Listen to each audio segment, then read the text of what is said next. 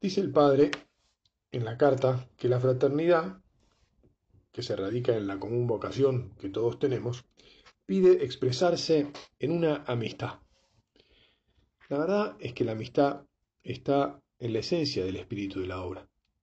Para mí es muy significativo que el primero de casa haya sido un amigo de la infancia de nuestro padre, que además se encontró con él providencialmente, como todos recordamos. La obra empezó a partir de una amistad.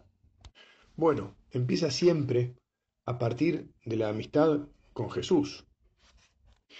La mayor parte de nosotros conoce la obra a partir de un amigo que nos hace amigos de Jesús.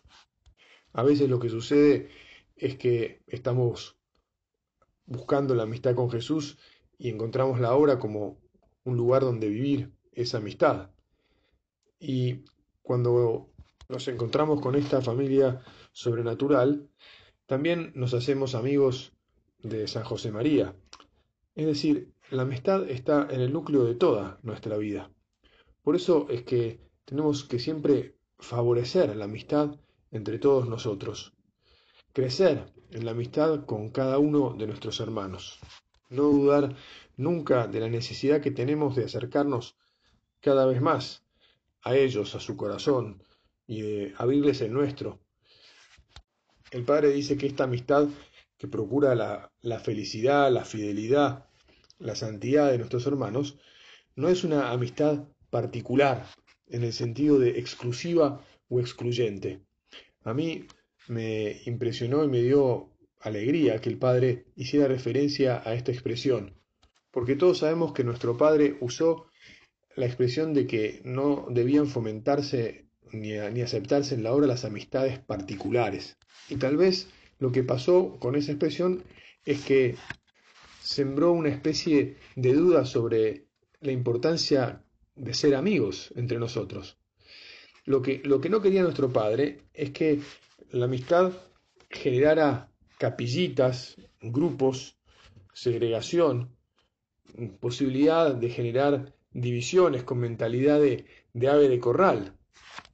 El otro día alguien me comentaba que la expresión amistades particulares ya aparecía en un libro de moral de Rollo Marín, que no sé si será anterior o posterior a cuando nuestro padre dijo esta expresión, pero que es evidente que se refería a eso, a, la, a, las amistades que separan, pero no a las amistades que unen.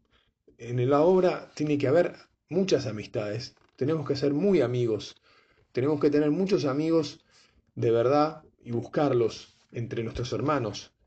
En realidad, procurar que todos sean nuestros amigos. Hemos hablado en otro, en otro audio sobre las amistades que llevan más trabajo y las que se dan de modo más natural.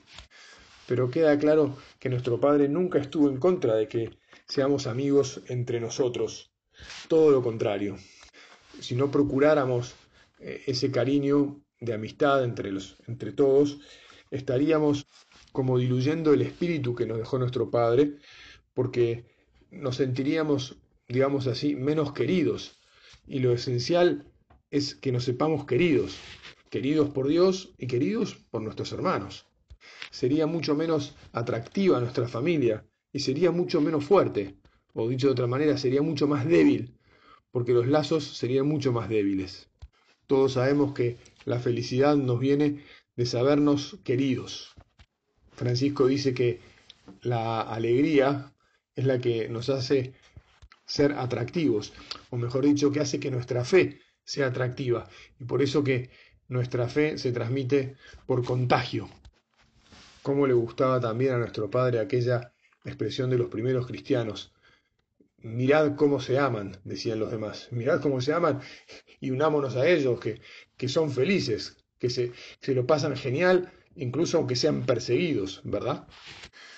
Por eso no tenemos que dudar nunca de la amistad, de las sociedades buenas de amigos eh, y de que todos queramos ir creciendo en la cercanía, en la intimidad, en el compartir, en el ayudarnos, en el sufrir y en el gozar juntos, en definitiva, en la unidad de nuestros corazones.